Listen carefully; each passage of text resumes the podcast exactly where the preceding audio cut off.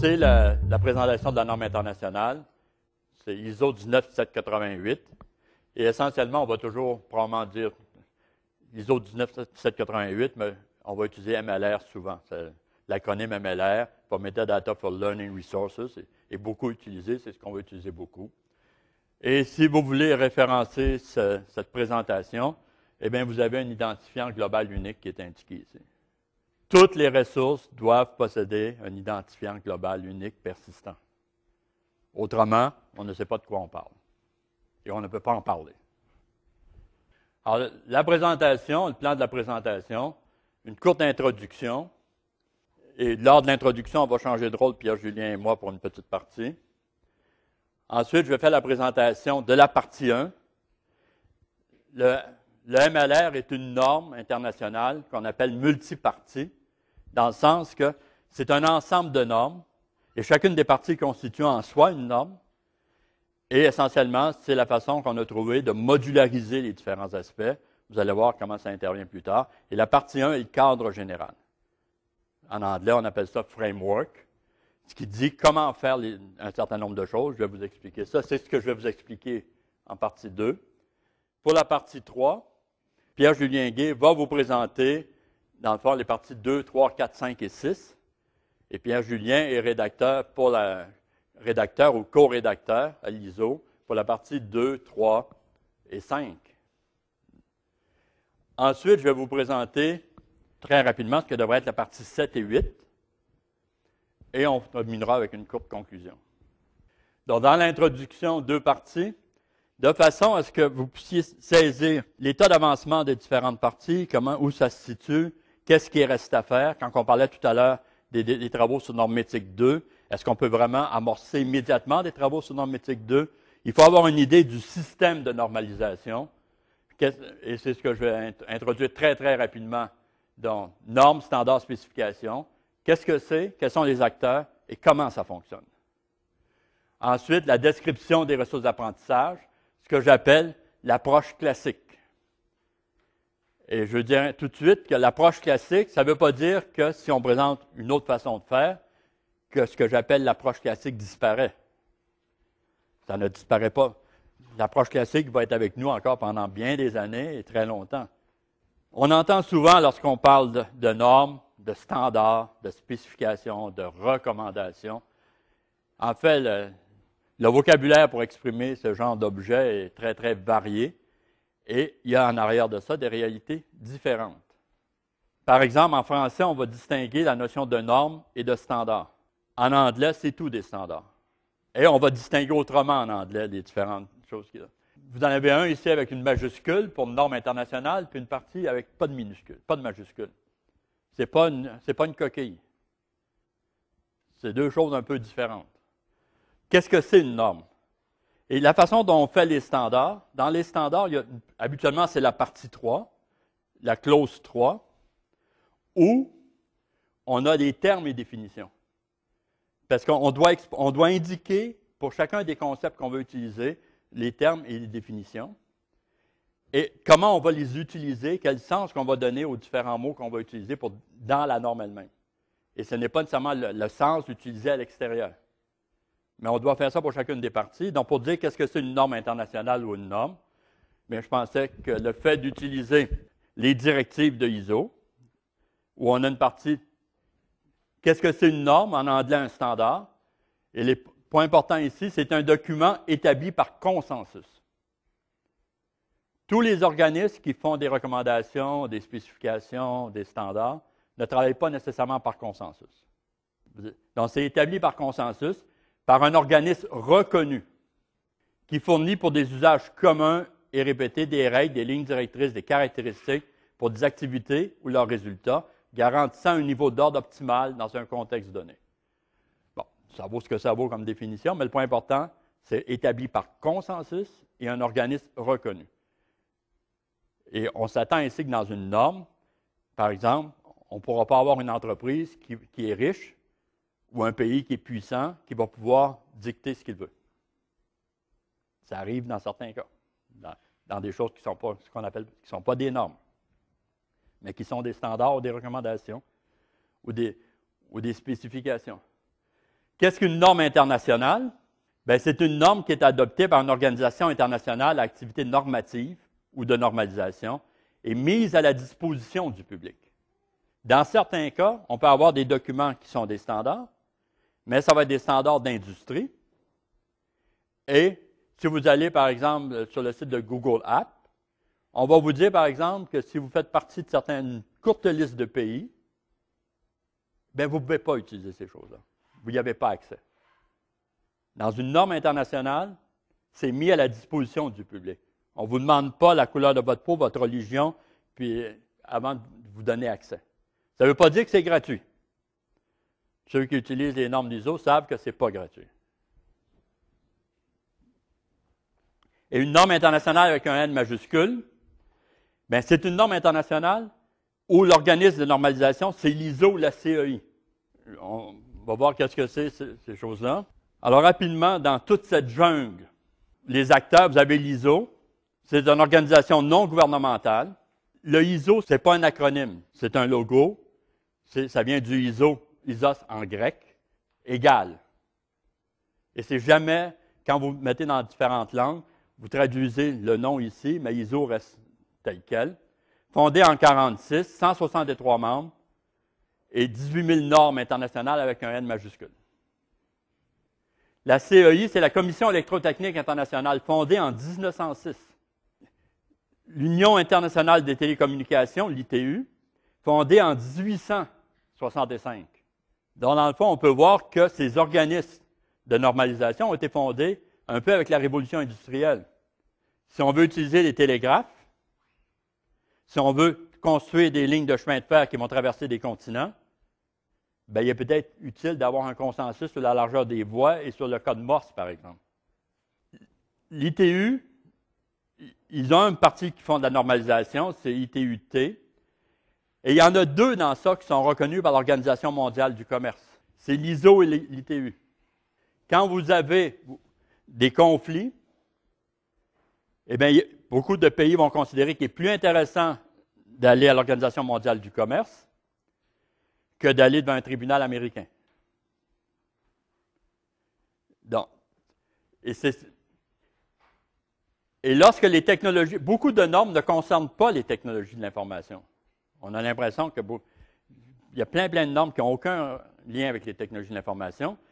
Mais avec l'arrivée des technologies de l'information, au lieu d'avoir une duplication des travaux à l'ISO et à la CEI, eh bien, ces deux organismes mondiaux, internationaux, ont fait un comité mixte commun qui s'appelle le JTC1 pour les technologies de l'information, fondé en 87. Et le JTC1, c'est l'organe de référence pour la normalisation en technologie de l'information au niveau mondial. Alors, si on regarde la structure, si vous avez l'ISO ici, ISO est constitué de comités techniques. Il y en a 257 pour le moment, je n'ai pas été vérifié hier soir. Le premier, c'est les filetages pour les boulons et les vis. Ben, c'était très important si on veut construire des ponts, si on veut construire un consensus, un accord pour pouvoir faire des choses. Une norme amène des contraintes, mais sans contraintes, on a un monde où il est difficile de, partager. Le TC46, information et documentation, il y en a dans des TC249, médecine chinoise traditionnelle. Qualité de l'eau, TC 147. 257, économie d'énergie. Vous pouvez avoir sur le site de ISO, vous pouvez avoir toute la liste. Le JTC1, c'est la même chose qu'un comité technique, mais il est conjoint. Et tout récemment, ça fait, je pense, un an, un an ou deux, JTC2, l'efficacité énergétique et énergie renouvelable, des terminologies communes. Donc, quand les gens veulent faire des choses au niveau international, au niveau mondial, collaborer ensemble, c'est comme ça que ça se fait. Le JTC1, il y a des sous-comités. Souvent, vous allez entendre Pierre Julien à de Québec parler, on est au SC36. Mais le SC36, il y a une filiation, c'est l'ISO, comité conjoint avec la CEI, comité JTC1, le SC36. Depuis 1999, l'objet du SC36, c'est les technologies pour l'éducation, la formation et l'apprentissage. Le SC36, ce sous-comité, est constitué de groupes de travail. Le WG1 s'intéresse au vocabulaire, à la terminologie. Le WG4, gestion, livraison de connaissances, d'éducation et de formation. je suis ce qu'on appelle conveneur pour le WG4, ou ce qu'on appelle en français, on a traduit par animateur. Donc, j'accompagne ce groupe-là. Et il y en a un tout récent qui s'appelle Biométrie, qui est arrivé après le 11 septembre 2011. si vous prenez votre des avions, ces gens-là font des choses qui ont un impact sur vous. Donc, j'ai donné la partie mondiale, la partie internationale, mais il y a plein d'autres acteurs. Les autres acteurs, vous avez peut-être des organisations que vous reconnaissez, le W3C, Oasis. Par exemple, si on regarde les formats propriétaires pour les documents de, Microsoft, il y a un format, il y a un autre format qui s'appelle Open Document Format, qui a été développé par Oasis, qui est une norme internationale. W3C, OMG, Object Management Group, si vous regardez UML, c'est des gens qui développent des choses comme ça. IETF, Internet Engineering Task Force. Donc, il y a des gens qui développent ce qu'on appelle en anglais des standards, des recommandations, des spécifications, des standards d'industrie, ainsi de suite. D'un autre côté, il y a des consortiums, il y a d'autres regroupements. Par exemple, ADL, quand vous utilisez SCORM, SCORM essentiellement a été développé par ADL en liaison avec le département de la défense américaine. Mais une fois qu'ils ont satisfait leurs besoins, c'est vraiment, ils ont partagé avec toute la communauté au niveau mondial. Euh, AICC, c'est pour les, avions. I3E, TSC, c'est le Learning Technology Subcommittee. I3E, c'est une grande association d'ingénieurs. Et le LTSC, c'est la partie de I3E. I3E a plus de 100 000 membres. C'est la partie de I3E qui fait des, standards. Et pour un de ceux qui est très, très connu, c'est l'OM, Learning Object Metadata. Donc, le LOM, c'est un standard ici. Le SC32, JTC SC32 fait, fait, aussi des travaux. Maintenant, il y a aussi qui fait partie d'ISO, qui fait partie du JTC1, qui sont les gens qui participent ici.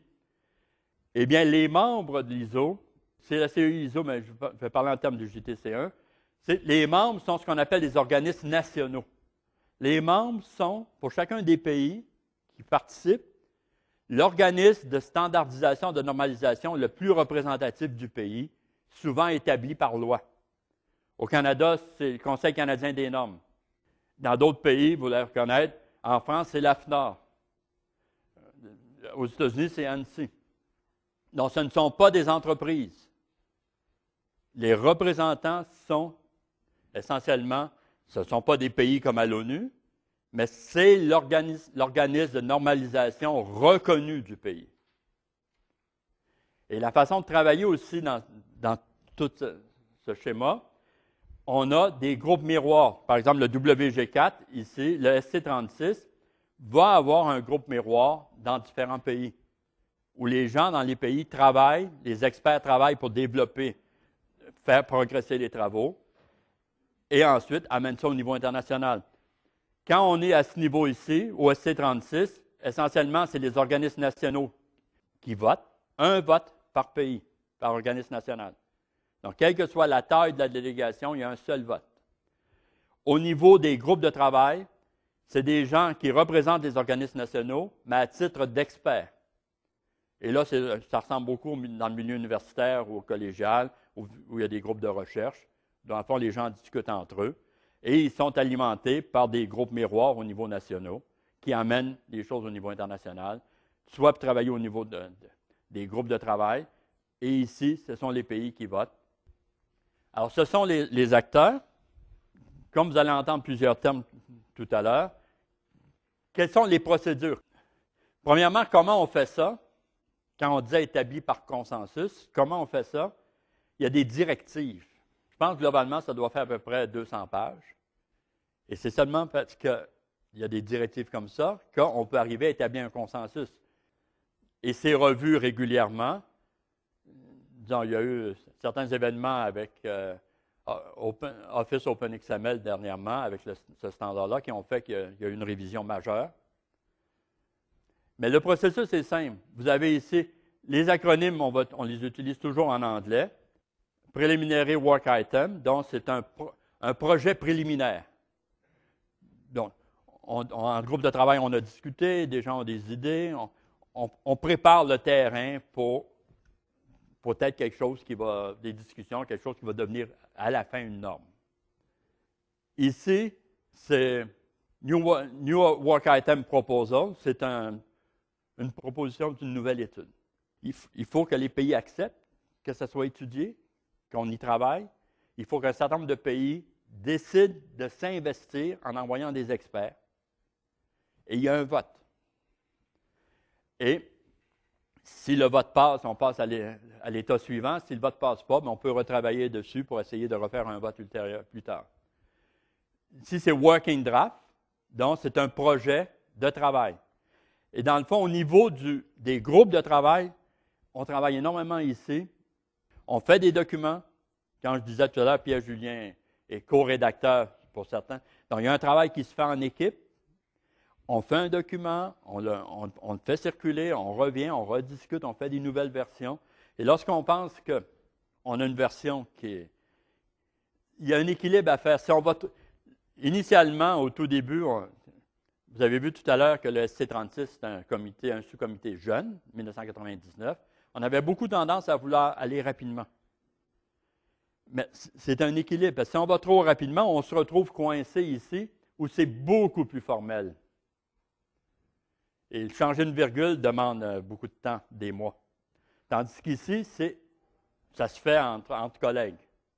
mais lorsqu'on pense qu'on a un document qui peut être ça, on, change, on vient ici à ce niveau-ci, il y a un vote entre les deux. Ça s'appelle un comité draft. Donc, c'est un, projet de comité. Donc, on ajuste les choses. Il y a un vote. Les votes ici se font au niveau du sous-comité. Je vais parler en termes de, du SC36. Ça va se faire au, niveau du SC36, les pays qui participent. Et une fois qu'on a un accord, encore une fois, ça peut revenir sur la table de travail, sauf qu'un vote ici, ça prend trois mois. Lorsque le document est transmis, les gens ont trois mois, les, pays, les organismes membres, les pays membres ont trois mois pour voter. Et une fois qu'ils ont voté, on a des réunions qu'on appelle des ballot resolution meetings où il faut atteindre un consensus. Donc, dans ça, c'est qu'on consigne, on essaie de. Tous les, les objections faites par les gens, toutes les modifications que les gens veulent, les pays veulent, on essaie d'obtenir un consensus en faisant les modifications nécessaires. Tout ça est fait de façon très formelle. Et ensuite, on fait une nouvelle version, on fait un vote. Et on peut avoir ici, celui-ci, c'est Final Committee Draft, donc c'est projet final de comité. Actuellement, ça se fait comme ça, puis on va ici. Maintenant, à l'ISO, puis à l'avenir, les, directives vont changer ça. On s'en va venir directement ici. Qu'est-ce que c'est le 10 et F10? 10, c'est Draft International Standard, donc c'est un projet de, de normes internationales. Puis F10, c'est un projet final de normes internationales. Et ici, c'est tous les pays qui participent au JTC1 qui votent. Ou même peut-être tous les pays qui participent, je pense que c'est tous les pays qui participent à l'ISO. Et il y a des contraintes très, très fortes. Je ne donnerai pas, on n'ira pas dans tous les détails, mais il faut souvent un fort pourcentage. Dans certains cas, c'est le deux tiers qui doivent voter positivement. Dans d'autres cas, à la fin, c'est 75% qui doivent voter positivement. Il ne faut pas qu'il y ait plus qu'un certain nombre de négatifs, de votes négatifs. Donc, c'est très, très strict. L'idée, c'est que si on arrive à la fin avec quelque chose qui s'appelle une norme internationale pour laquelle on n'a pas établi un consensus, consensus ne veut pas dire l'unanimité, bien, elle ne sera pas nécessairement appliquée. Et après ça, bien, on, publie le document, puis on a un standard international. On a une norme internationale avec un N majuscule. Une fois qu'on a la norme internationale, on peut penser que c'est fini? Non, ce n'est pas fini, c'est la première étape. Il va être publié, il va être revisé aux cinq ans. Parce que une norme, ce n'est pas, pas une révélation de Dieu, c'est un consensus qui, nous permet de, travailler ensemble, faire un certain nombre de choses. Aux cinq ans, bien, dans certains cas, il peut être revisé, soit que la, norme est confirmée, encore pour cinq ans, ou ensuite ça va revenir dans cet état ici, cinq ans après, il va être revisé. Bien, si on a une norme comme la longueur des lacets de souliers, ben, après avoir fait ça une fois ou deux, justement, ça, ça, va se stabiliser et on va arrêter de faire des révisions. Donc, il y a un certain nombre de normes qui se sont stabilisées, qui sont là depuis de nombreuses années, que personne ne modifie. Mais en technologie de l'information pour l'éducation, ça évolue plus rapidement. et même, au lieu d'attendre souvent de réviser aux cinq ans, on a fini la première, édition, on commence à travailler sur la deuxième. Donc, deuxième partie de l'introduction, description et découverte de ressources d'apprentissage, l'approche classique. Essentiellement, on va regarder des éléments de Dublin Core, le I3E, 1484.12.1, le LOM, profil d'application du LOM, sondage international qui a été réalisé par le WG4, le C36 WG4, l'infrastructure de type Ariadne et des problèmes avec le LOM. Dublin Core, qu'est-ce que c'est? C'est un schéma de métadonnées générique pour décrire des ressources numériques ou physiques. Ce n'est pas Dublin, la ville de Dublin en Irlande. C'est la ville de Dublin en Ohio. Un groupe de travail qui s'était réuni. On a des éléments qu'on appelle, des éléments très simples, le titre, le créateur, le sujet, la description, ça s'applique à beaucoup de choses. Certains éléments peuvent être précisés, ce qu'on appelle, à l'époque Dublin Core qualifié. Et il y a une norme internationale, et c'est la deuxième édition de la norme internationale, c'est ISO 15836, et c'est pour le Dublin Core non qualifié, Dublin Core simple. Mais il y a beaucoup de travaux qui sont en cours, Dublin Core Metadata Initiative, dans le sens qu'il y a une approche, vous allez voir l'approche qu'on va prendre pour le MLR.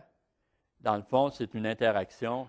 Les, travaux que le groupe a fait, c'est une interaction entre beaucoup une approche que ces gens-là prennent ici, une approche plus à parler de propriété, puis d'avoir, en fait, d'avoir défini des vocabulaires, puis que ça puisse, qu'on puisse en rajouter, parce que les 15 du Dublin Core ne sont pas nécessairement suffisants.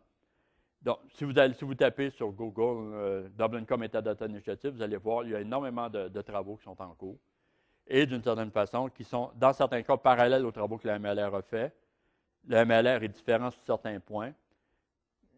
Le LOM, la première édition, c'était en 2002. Si vous vous rappelez 2002, puis euh, développer le LOM, ça a pris peut-être 4-5 ans. Et à l'époque, les informaticiens voyaient le monde à travers XML. XML était la solution à tout. Ça a changé. XML est essentiel pour beaucoup, beaucoup de choses, mais il n'y a pas beaucoup de sémantique dans XML. Ce n'est pas parce qu'on appelle ça, on a une balise qui s'appelle titre que ça dit quelque chose aux machines. Mais c'est un standard que vous allez voir qui est très utilisé. J'ai dit standard, je n'ai pas dit norme. Le deuxième ici, ça, devait être des bindings pour le ISO IEC 11404, qui sont des types de données génériques. Ça a été abandonné. Le MLR revient avec une partie de ça.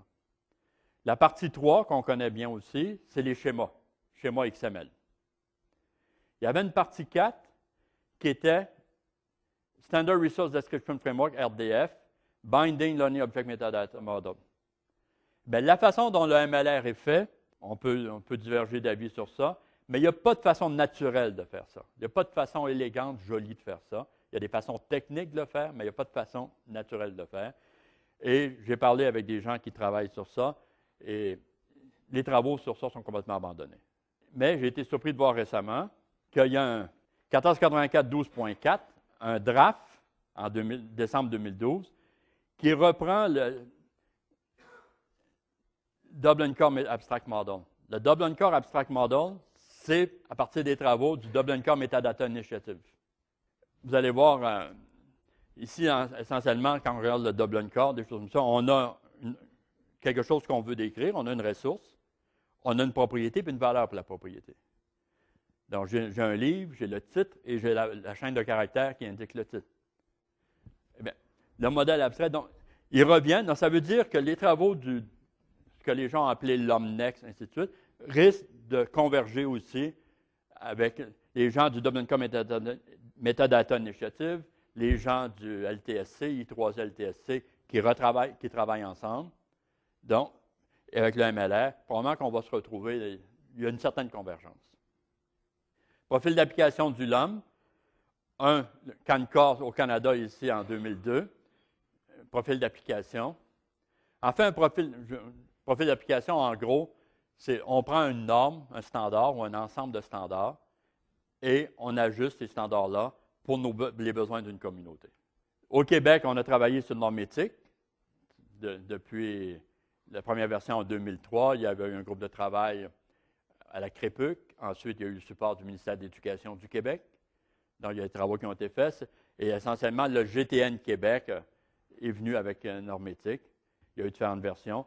En France, il y a eu l'OMFR. Au Japon, en Chine, il y a un profil d'application. Au Royaume-Uni, il y a un profil d'application. En Corée du Sud, il y a un profil d'application. Tous les gens ont fait des profils d'application qui ne sont pas nécessairement compatibles, interopérables, mais ils ont répondu à leurs besoins à eux. Et par exemple, lorsqu'on a fait normétique, mais si on regarde dans le LOM, l'élément keyword, on a traduit par mots-clés. mais les Français ont traduit par mots-clés libres. Ben, c'est correct.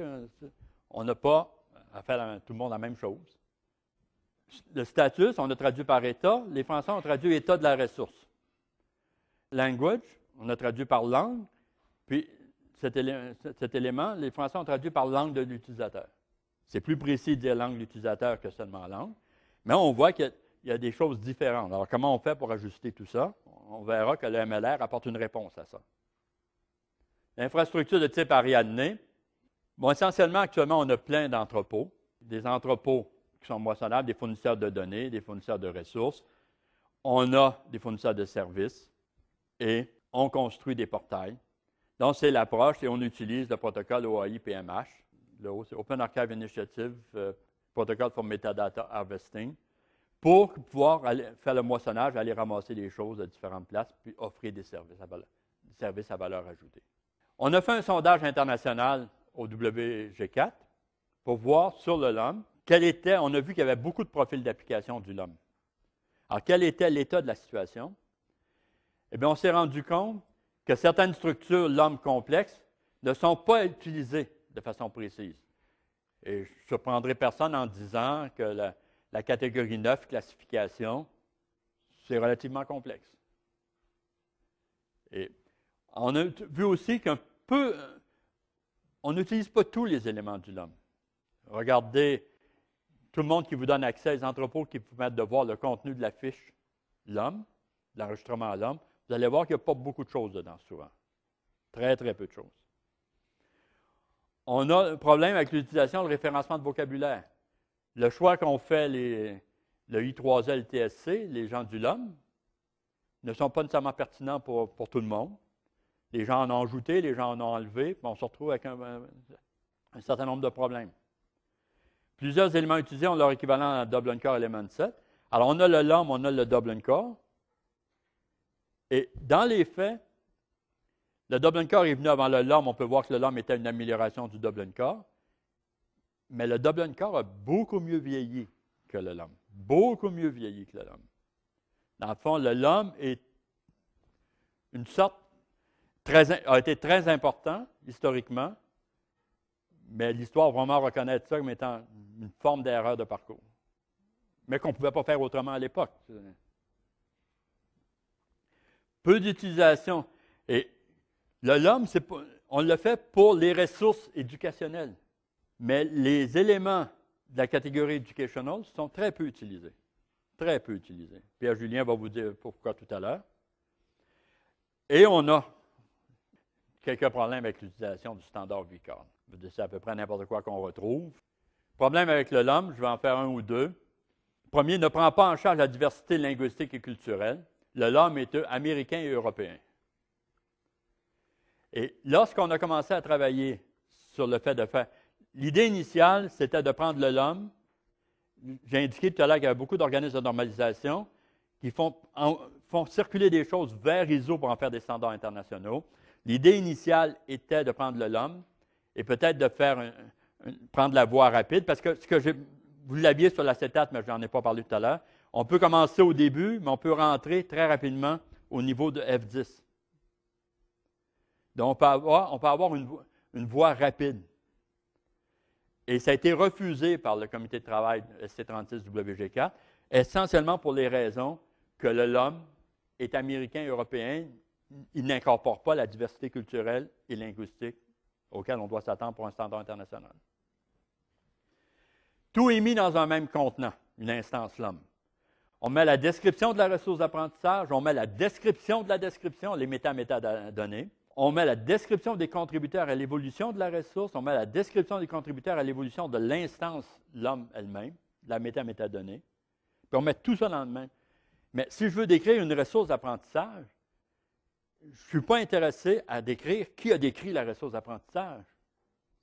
Je ne dis pas que ce n'est pas intéressant, mais c'est une autre préoccupation.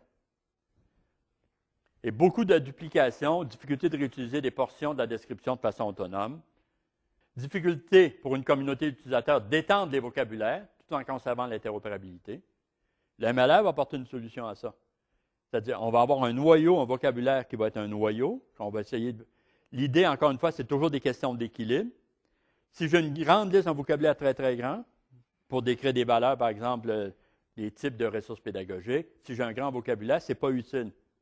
L'idée, c'est d'en avoir un tout petit sur lequel on s'entend, qui est d'une certaine façon un peu plus universel, et par la suite de permettre des extensions par tout le monde. Et les extensions par tout le monde, c'est qui? Bien, c'est mes organismes membres, que je vous ai indiqué tout à l'heure, mes différents pays, qui sont les organismes de normalisation des différents pays. Eux devraient pouvoir ajuster les vocabulaires comme ils veulent. Et ensuite, ce sont les groupes comme, euh, par exemple, comme, GTN Québec, qui, fait a fait Normétique, qui pourraient mettre ce qu'ils veulent. Donc, on doit permettre les extensions et on doit permettre des extensions de façon à ce que ça puisse toujours fonctionner, même en quitte à perdre un peu d'informations. Mais dans le monde réel, habituellement, on peut perdre l'information, mais on la perd de façon graduelle. On ne perd pas, ce n'est pas qu'on sait quelque chose ou on ne sait pas quelque chose. Habituellement, il y a aussi un certain équilibre. Language string, ce type de données, ce type pour, pour l'homme, fait, problème parce que dans le fond, par exemple, si je parle du titre, la valeur du titre pour, l'élément titre, c'est un language string, c'est de ce type-là.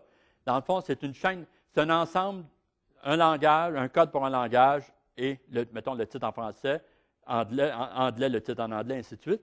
Mais c'est le tout qui constitue la valeur. Mais qu'est-ce qui arrive s'il y a d'autres pays pour lesquels ils veulent fournir cette information pour le titre dans leur langue? Je l'ai déjà mis dans un contenant. Euh, utilisation de VCard, non-respect du standard, parce que VCard, pour les, pour les personnes vous devez, vous devez fournir le nom, le nom formaté et la version. Allez voir les fiches pour voir si vous trouvez, si vous trouvez ça. Prise en compte des référentiels de, métadonnées d'instances là multiples décrivant la même ressource d'apprentissage. Il y en a une dans Eureka, il y en a une euh, sur euh, REAUQ, il y en a une autre là. Mais, puis on, on les a tous moissonnés. Là, j'en ai trois. Puis, je ne dis pas qu'il n'y a pas de solution pour ces choses-là. Juste que ce qu'on recherche avec la MLR sont de belles solutions, de solutions naturelles. Modèle de données sous forme d'une arborescence. Le monde ne se décrit pas seulement par des arborescences. Puis prolifération des profils non interopérables. On en a parlé. Alors, je vais laisser Pierre-Julien. Dans l'implantation du référentiel Eureka, on avait choisi d'y aller à fond, c'est-à-dire de suivre le standard l'homme au complet, donc implanter tous les éléments et de faire vraiment un beau travail. Ça nous a permis de découvrir effectivement plusieurs euh, difficultés. Euh, d'ailleurs, euh, Benoît Grégoire, qui est ici, peut en témoigner. C'est souvent lui qui a rapporté, identifié ces difficultés en premier lieu. Alors, euh, on parlait du standard VCARD euh, pour décrire l'information de contact. Euh, dans l'homme, c'est utilisé à la fois pour identifier les créateurs de la ressource, les gens qui, font l'édition de cette ressource-là, qui la distribuent. Ça peut être des gens qui décrivent les métadonnées, ça peut être des gens qui font des annotations aux métadonnées aussi, donc c'est très largement utilisé. Et il y a un seul champ obligatoire dans le VCARD, c'est FN pour Full Name. Euh, vous conviendrez que dans le cas d'une organisation, par exemple un centre euh, de transfert, une université, un centre de recherche, on, veut donner le nom de l'institution, pas le nom d'une personne. Et full name, c'est le nom d'une personne. Euh, dans les faits, quand on s'aperçoit, parce que dans les répertoires, on va échanger, comme Gilles le dit, des fiches d'un répertoire à l'autre, on a nécessairement besoin d'un processus de validation parce que dans les faits, il y a à peu près personne qui est capable d'appliquer le standard VCAD comme il faut. Il y a souvent pratiquement toujours des erreurs. Euh, quelque chose que je trouve extrêmement joli dans le VCAD, c'est la possibilité d'inclure la photo de la personne qui est référenciée, plus le logo de l'institution. Alors, au niveau visuel, c'est extrêmement agréable. On a euh, des fiches de Canal Université qui sont importées dans notre répertoire et c'est la même personne qui joue quatre rôles. Donc, on la voit quatre fois, sa photo et, les logos et, tout. Par contre, le problème, c'est que dans le VCAD, cette information-là, qui est graphique, est inclue dans le code de la VCAD. Et la VCAD est inclue dans l'enregistrement qui définit la ressource d'enseignement d'apprentissage. Vous voyez que ça peut facilement devenir assez lourd. Un problème majeur, cependant, je pense que le problème le plus important, c'est la question de la mise à jour. Une personne quitte son emploi, donc ce n'est plus elle qui est responsable dans une entreprise ou un organisme, mais sa photo est toujours là, ses coordonnées sont toujours là. Alors, il faut trouver une façon, il faut passer à travers l'ensemble des fiches pour voir est-ce que cette personne-là est un contributeur d'une ressource, et si oui, on change l'information et on change sa photo. Mais comme on disait tout à l'heure, les euh, fiches de description circulent entre les répertoires et une fois qu'elle a été moissonnée et reprise par un autre euh, répertoire, il est absolument euh, impossible de retrouver toutes les instances. Donc, on ne peut pas mettre à jour l'information qui est là il faut donc bien y penser au départ si on souhaite éviter ce type de problème-là. Gilles mentionnait les difficultés au niveau de, la catégorie 5, qui est la catégorie de la pédagogie. Dans le fond, on, décrit des ressources d'enseignement d'apprentissage. On aimerait ça pouvoir effectivement en dire beaucoup sur les aspects pédagogiques. Avec le LOM, il y a euh, plusieurs difficultés. Euh, dans l'élément 5.6, le contexte, il y a un vocabulaire qui est fourni. Évidemment, euh, au Québec, on, on, est particulier. On a le niveau cégep, qui n'existe pas nulle part ailleurs. Alors, comment on doit se débrouiller avec ça? on doit créer notre propre vocabulaire. Mais le LOM nous dit, quand vous créez votre propre vocabulaire, vous devez aussi entrer l'équivalent dans le vocabulaire d'origine. Alors, pour l'instant, euh, Cégep est traduit par college en anglais. Bon, c'est joli. Par contre, si les Français lisent ça, en France, le collège, c'est les deux, trois premières années du secondaire. Ça ne marche pas du tout non plus. Euh, et on n'a pas parlé des Suisses qui vont au gymnase, puis des Belges qui vont à l'Athénée. On pourrait dire qu'une façon de, résoudre ce problème-là, c'est peut-être de passer par la tranche d'âge. On ne peut pas connaître tous les niveaux puis les appellations scolaires euh, des différents systèmes éducatifs à travers le monde. On pourrait dire, ben, généralement, vers 14, 15, 16 ans, il y a telle notion. Moi, j'aimerais ça avoir des ressources qui correspondent autour de euh, l'âge d'apprentissage de 14 ans. Donc, il y a l'élément 5.7 dans le LOM. Malheureusement, cet élément-là, son encodage est alphanumérique. Autrement dit, vous pouvez écrire, par exemple, 15 ans et plus, en anglais, en français, en chinois. Euh, vous pouvez écrire 15 euh, à 17 ans ou 15-17. Il n'y a pas de façon normalisée de définir les bornes de l'intervalle. Donc, c'est tout à fait impossible de faire un tri de l'information, un tri numérique. C'est impossible non plus de faire une recherche en fonction de cet élément-là. Alors, vous voyez que c'est déjà, euh, je dirais, un vice majeur, puisqu'on veut encourager la réutilisation des ressources.